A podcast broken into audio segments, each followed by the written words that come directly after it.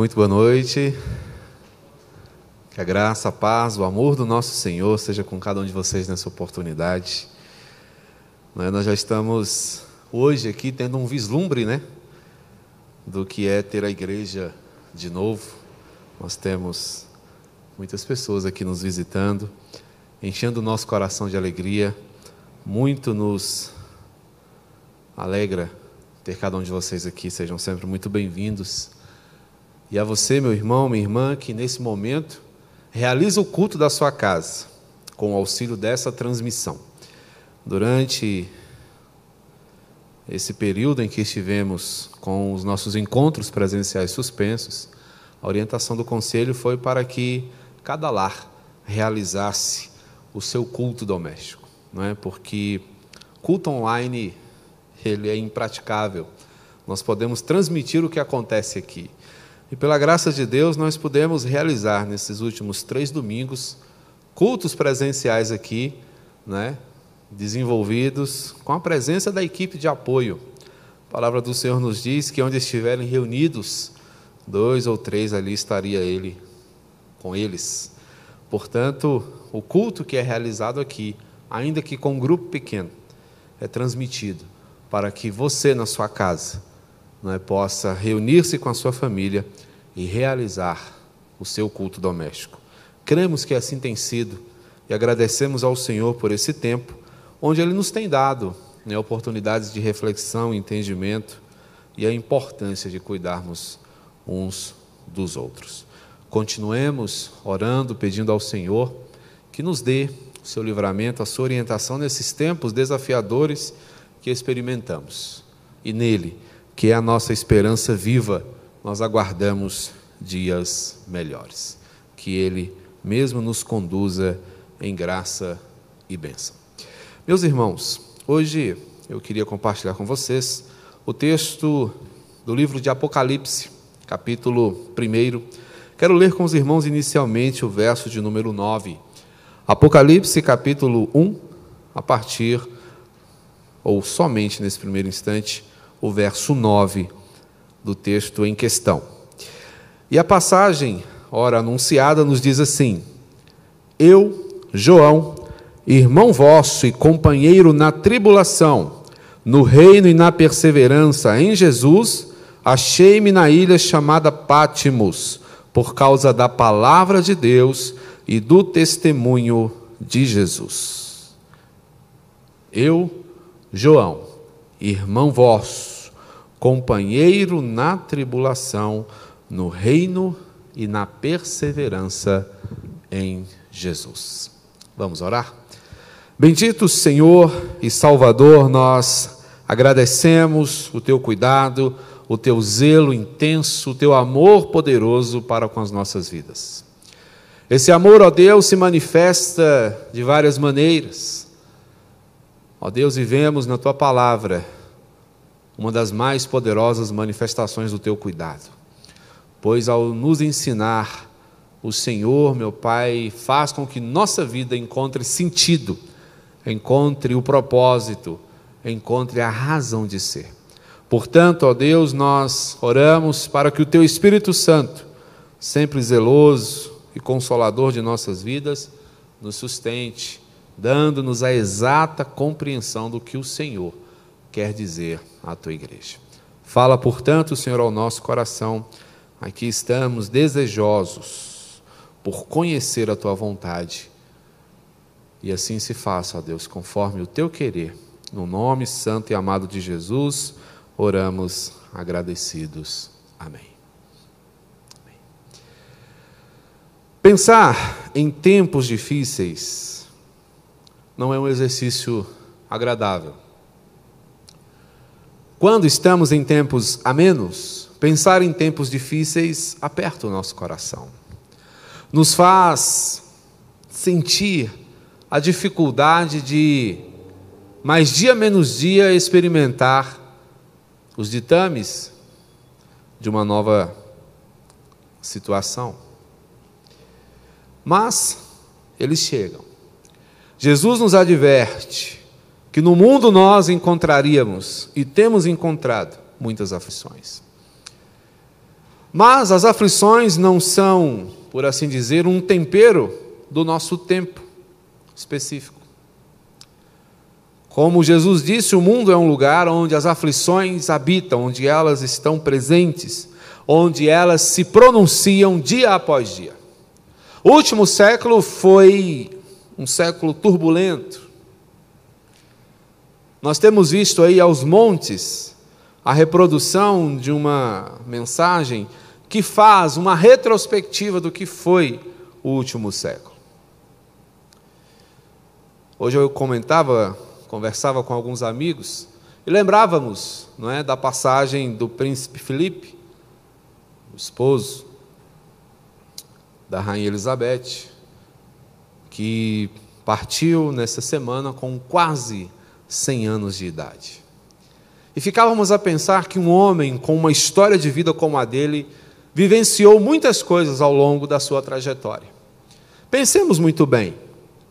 Em, 1900, em 1914, o mundo viu estourar a Primeira Guerra Mundial. Em 1918, uma pandemia que alcançou um quarto da população mundial daquela época aconteceu, que foi a gripe espanhola. Depois, em 1929, uma grande crise se abateu sobre o mundo. Quebras de bolsas, pessoas perdendo as suas posses, pessoas perdendo a vida por causa do desespero. Dez anos depois, em 1939, estoura a Segunda Guerra.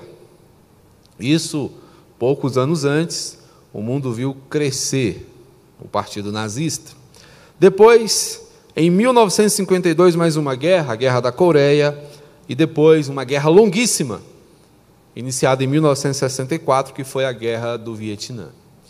Isso para não falar em outras grandes situações que ocorreram, como tsunamis, erupções vulcânicas, acidentes nucleares e muitas coisas, afligindo, preocupando o coração das pessoas. Tudo isso para que nós tenhamos um termômetro do quão difícil é a caminhada, é a passagem por essa terra. Vimos aqui o relato de um homem, um servo de Deus, que está destacando um momento especial na sua vida. João, o apóstolo do Senhor. O único daqueles que andaram com o Senhor de pertinho e que pôde chegar ao fim dos seus dias em velhice. João foi o único, os apóstolos do Senhor, que não foi martirizado, que não morreu de forma violenta, que não foi trucidado, que não foi enforcado, que não foi decapitado, mas que viveu grandes agruras, que viveu momentos difíceis com a sua igreja, com os seus irmãos.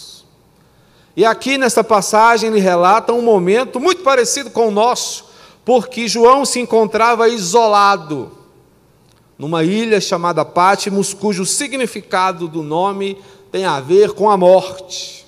Pátimos tem uma relação, em termos de significado, com mortalidade.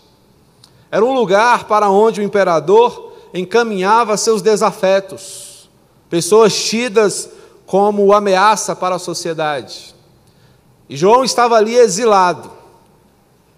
Por volta do ano 90, quando a perseguição à igreja estava muito forte, no seu ápice.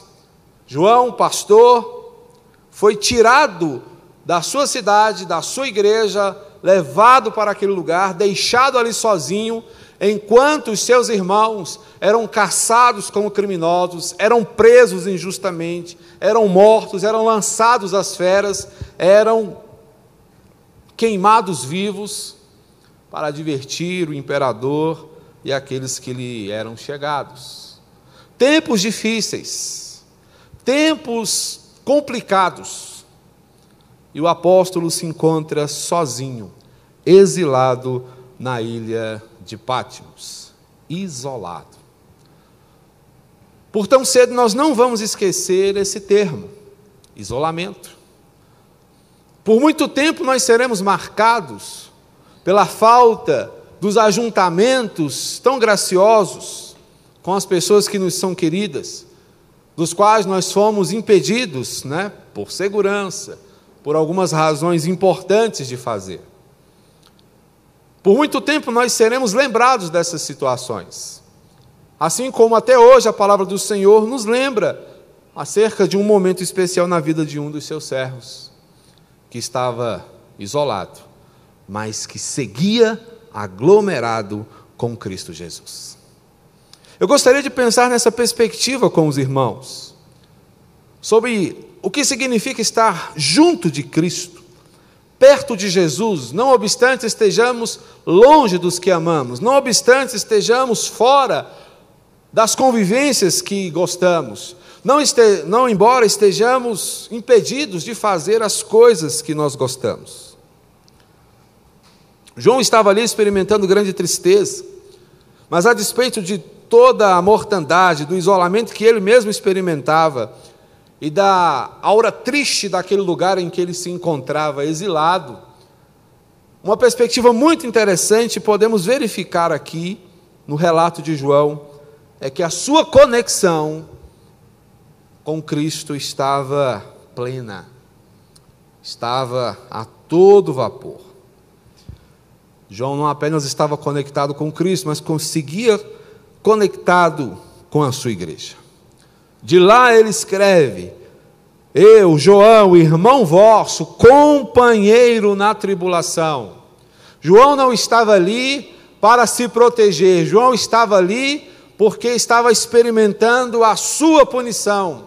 A perseguição que se abatia sobre a igreja lançou o apóstolo longe das suas ovelhas, lançou o pastor longe do seu rebanho mas seguia ele firme, compartilhando com eles lutas, tristezas, dissabores, sendo-lhe solidário nos seus enfrentamentos, nos seus embates, servindo ao mesmo Deus, companheiro no reino e também na perseverança.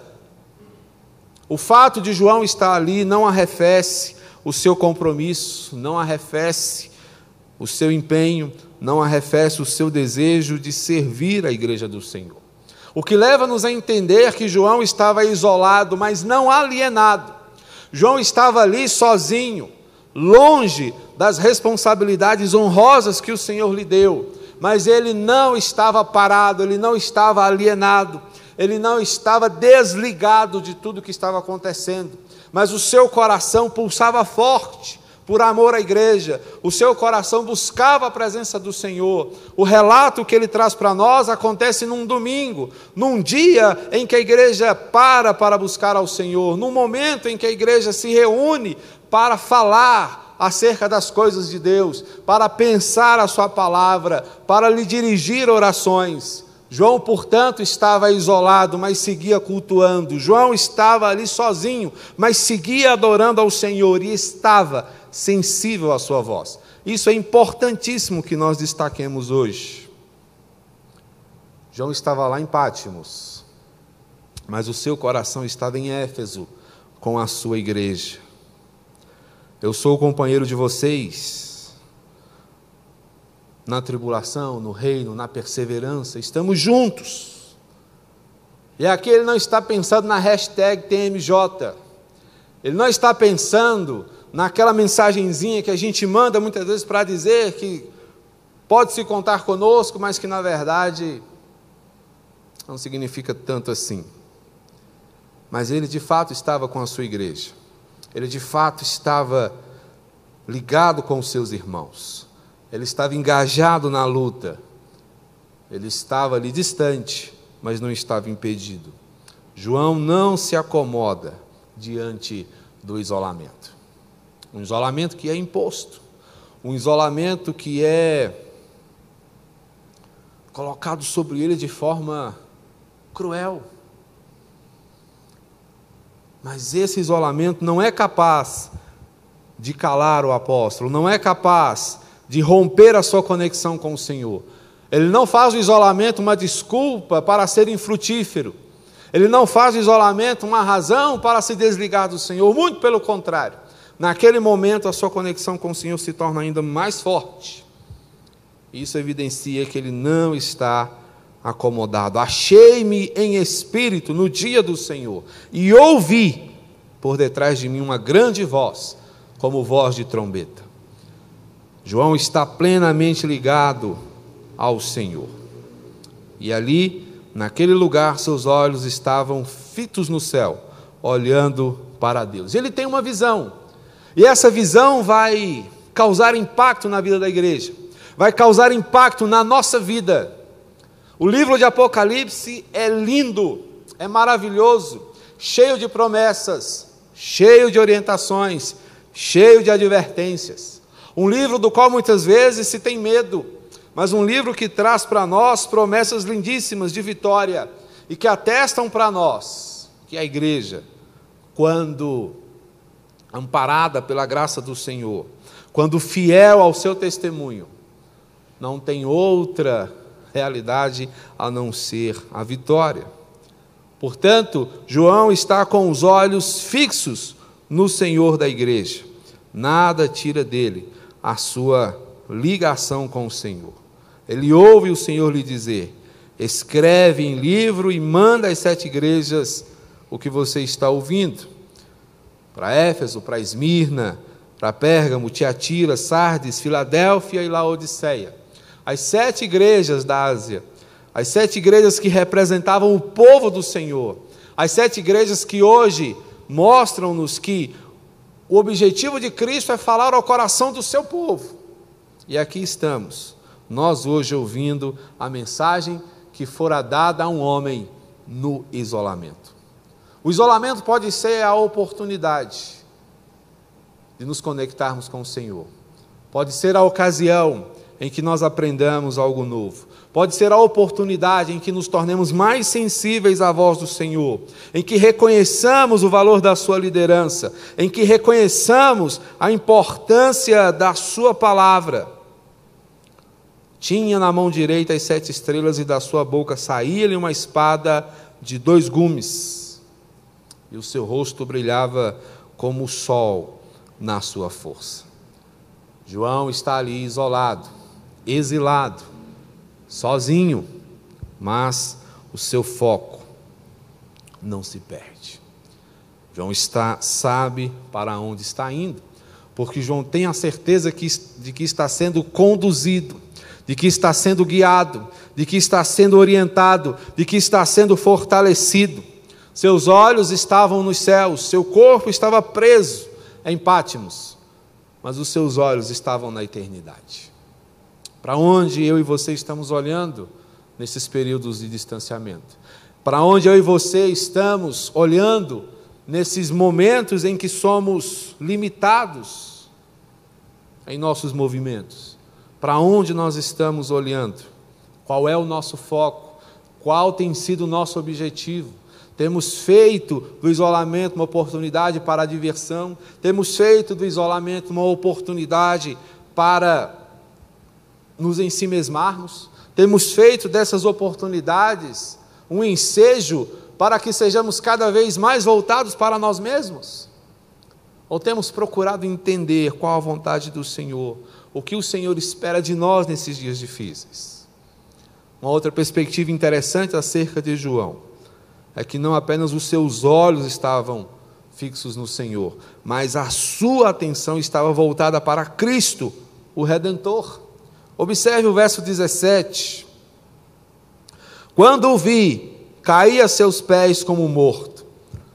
Porém ele pôs sobre mim a mão direita, dizendo: Não temas, eu sou o primeiro e sou também o último. Quando João tem a visão de Cristo, ele reconhece que está diante do Todo-Poderoso. Ele reconhece que estava diante daquele que poderia realizar todas as coisas. Ele reconhece que estava diante da fonte do seu sustento, que estava diante da fonte do seu conforto, que estava diante daquele que era a base do seu encorajamento e daquele que poderia dar-lhe a direção inequívoca. Quando João tem esse entendimento, ele se prostra, ele cai, ele reconhece que está tendo uma oportunidade profundíssima que é importante nós destacarmos aqui, irmãos, é que João não se confunde no seu isolamento. Ele não perde o seu foco e essa manutenção de foco dá a João condições de saber o que está acontecendo. E o Senhor segue dizendo: Eu sou aquele que vive, estive morto, mas eis que estou vivo pelos séculos dos séculos e tenho as chaves da morte e do inferno. Que interessante, irmãos, podermos observar que João tem a oportunidade de estar diante daquele que tem o poder sobre todas as coisas, que lidera todas as coisas, que é o início e o fim de tudo, que tudo o que existe tem sua fundamentação nele mesmo. Portanto, João tem aqui a certeza de que o isolamento lhe fora uma benção. Percebam que a perspectiva aqui não é defender ou não o isolamento, a suspensão, nada disso.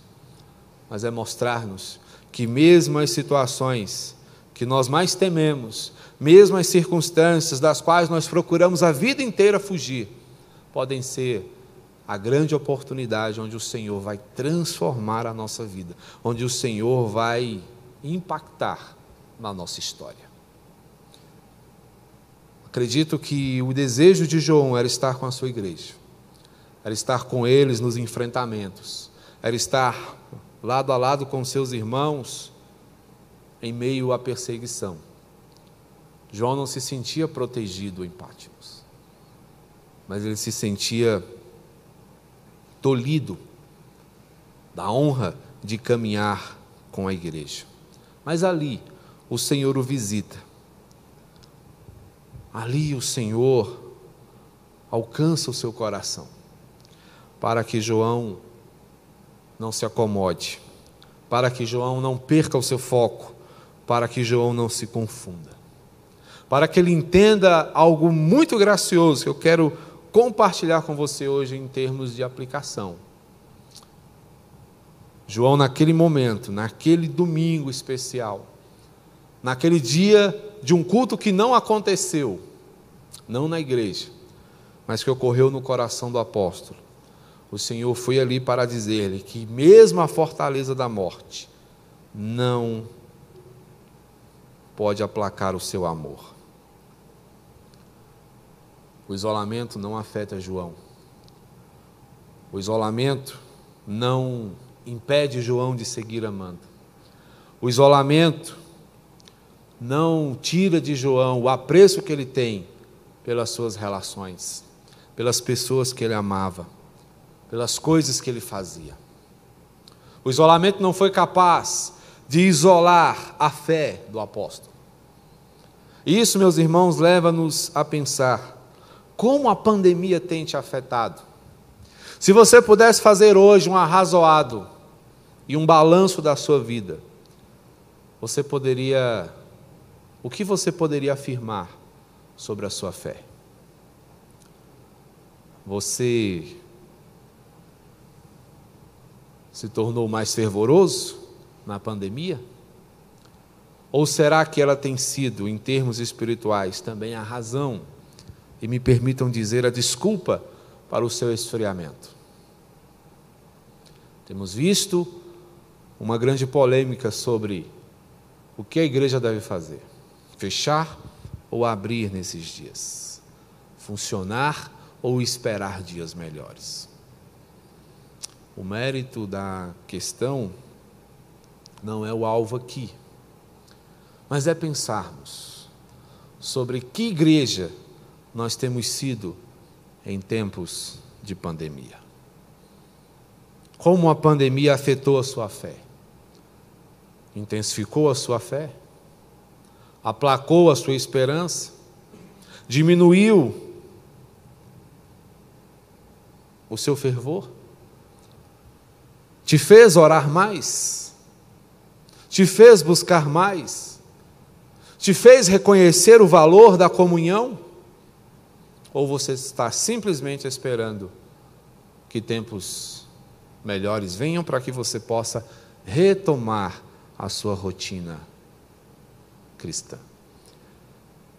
Se essa última perspectiva foi a sua resposta, infelizmente a pandemia tem te afetado, tem te prejudicado.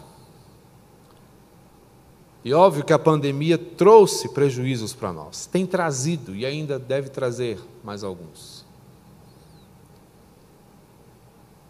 Mas é importante nós dizermos, irmãos, que o povo de Deus sempre foi chamado a desenvolver a sua fé em meio a tempos difíceis. O Senhor sempre falou grandemente ao coração da sua igreja, no deserto, nos vales, nas cavernas nas perseguições, nos açoites, nas prisões. O povo de Deus nunca teve vida fácil. Portanto, se experimentamos a realidade, a oportunidade de uma pandemia global, é para ser redundante mesmo,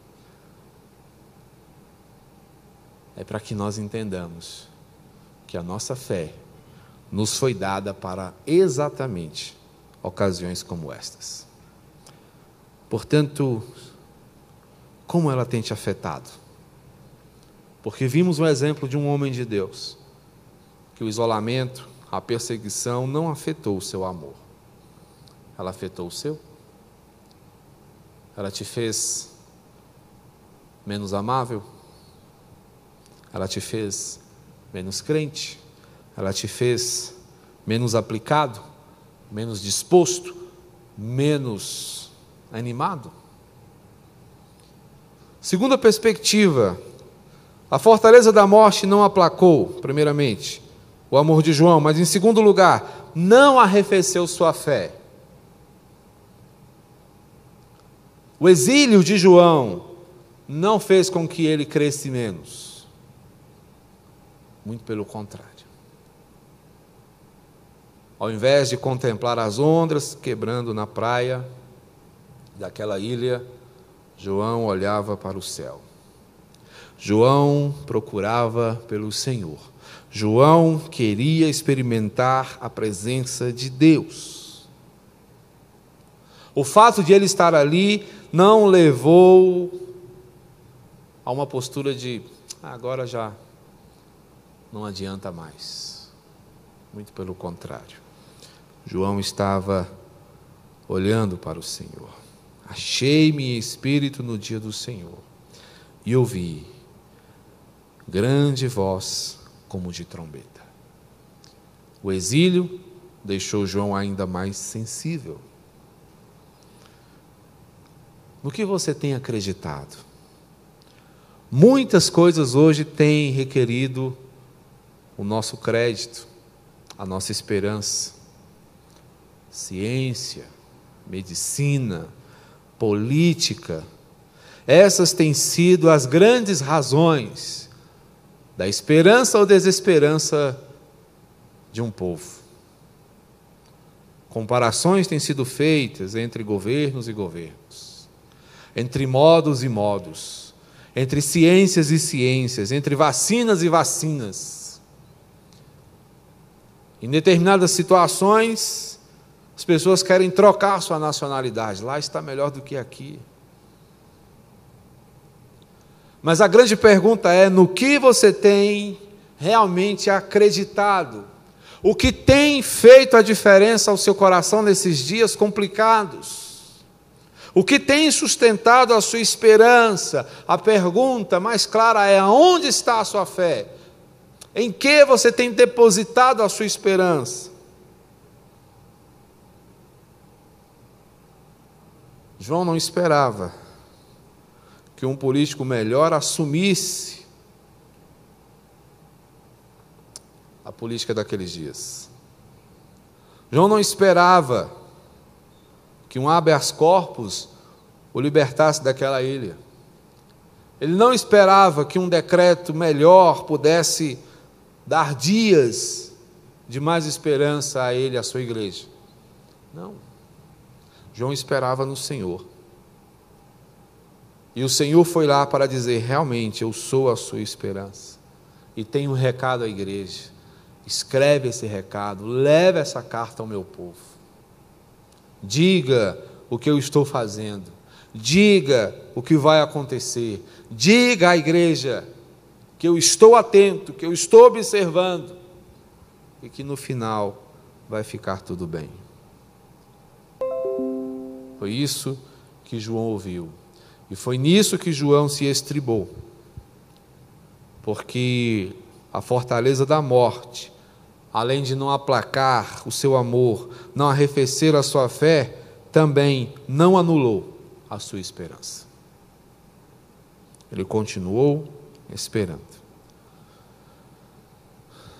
Em quem você confia hoje? Onde ou em quem você está apostando as suas fichas? O que, que você está esperando para fazer a diferença? O que, que você está esperando para ser um cristão melhor? O que você aguarda para que você faça o que você foi chamado para fazer? O que você está esperando não é? Vamos colocar assim: que milagre você aguarda para que você finalmente possa se sentir livre para fazer o que você tem que fazer? Nós fomos chamados, irmãos, para tempos desafiadores. Fomos chamados a ser fortes, fomos chamados a ser decisivos em tempos indecisos. Que esperança você tem compartilhado? Que fé você tem divulgado? São grandes perguntas para nós, mas são necessárias, são perguntas dolorosas. Mas é importantíssimo pensarmos sobre os reflexos desses tempos sobre as nossas vidas um homem isolado, foi o instrumento de Deus para cientificar a sua igreja do cuidado do Senhor Jesus.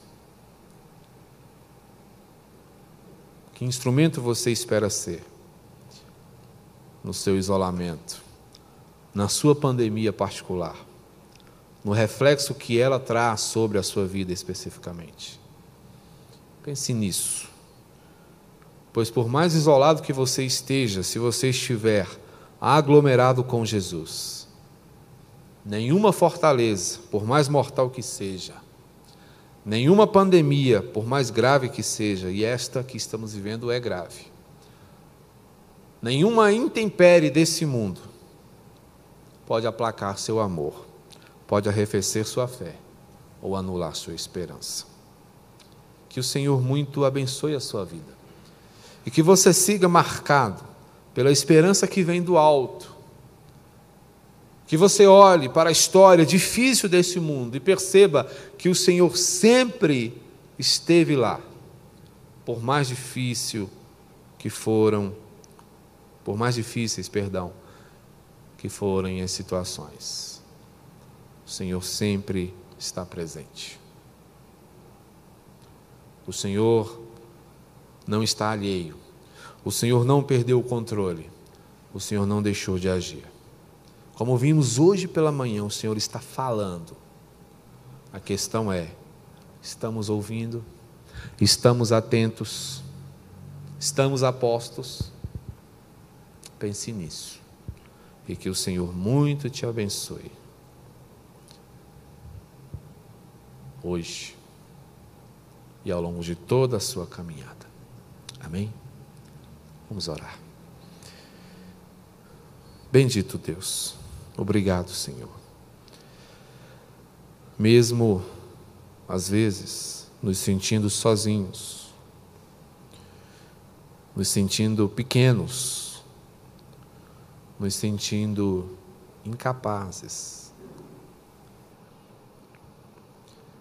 encontramos plena esperança na certeza de que o Senhor está conosco, de que o Senhor nos abençoa, de que dos altos céus, onde habitas, o Senhor nos visitas e nos fortalece. Ajuda-nos, Pai. Que o teu povo, meu Pai, te busque intensamente, fervorosamente, constantemente. Que mesmo, ó Deus, isolados em muitos aspectos nesse mundo, estejamos sempre aglomerados contigo, reunidos com o Senhor, com o teu Espírito Santo, com a tua palavra, com o teu amor, reconhecendo, meu Deus, o teu favor sobre o nosso viver cotidiano. Obrigado, Senhor, porque a tua palavra nos enche de esperança para dias que nos desafiam, para dias, meu Deus, que nos esgotam, para dias que nos limitam, mas que não podem limitar o Senhor, que não podem conter o Senhor, que não podem barrar o teu poder, que não podem impedir a visitação do teu Espírito Santo. Ser, portanto, ó Deus, servido em agraciar o teu povo, em fortalecer a tua noiva para que ela siga firme, cumprindo a sua missão, que é agradar ao Senhor em todo o tempo. Obrigado, meu Senhor Jesus. Nós te louvamos, hoje e sempre. Amém. Que a graça de nosso Senhor e Salvador Jesus Cristo, o amor de Deus, o nosso Pai, e o consolo, orientador do Espírito Santo, seja com o povo do Senhor, que vive e experimenta grandes desafios, mas que por tua graça e amor segue firme e seguirá assim até aquele dia em que o nosso Senhor Jesus virá dos céus para buscar a sua igreja e para que esta com ele reine por todo sempre pelos séculos dos séculos. Amém, Senhor.